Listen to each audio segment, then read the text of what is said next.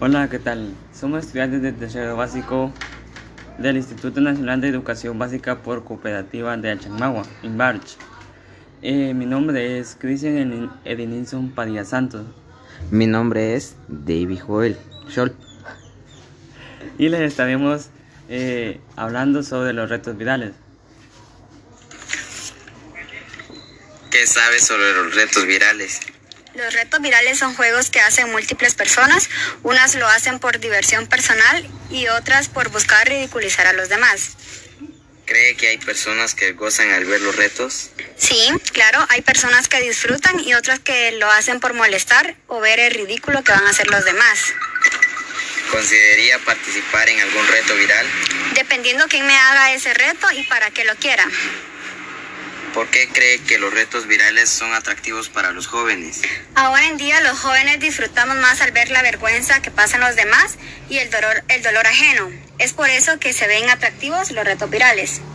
¿Cree que hay retos virales que no son peligrosos?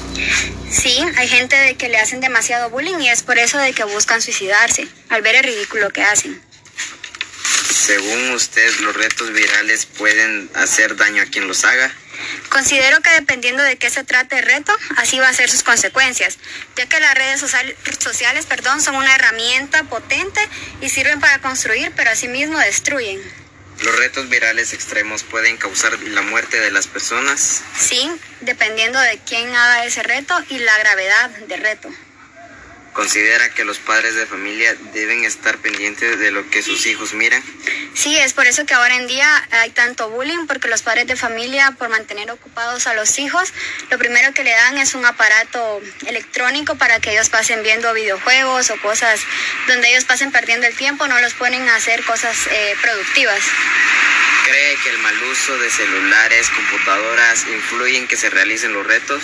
Sí, hay gente que tiene teléfono celular y lo utiliza solo por estar eh, burlándose de los demás o viendo cómo les destruyen la vida.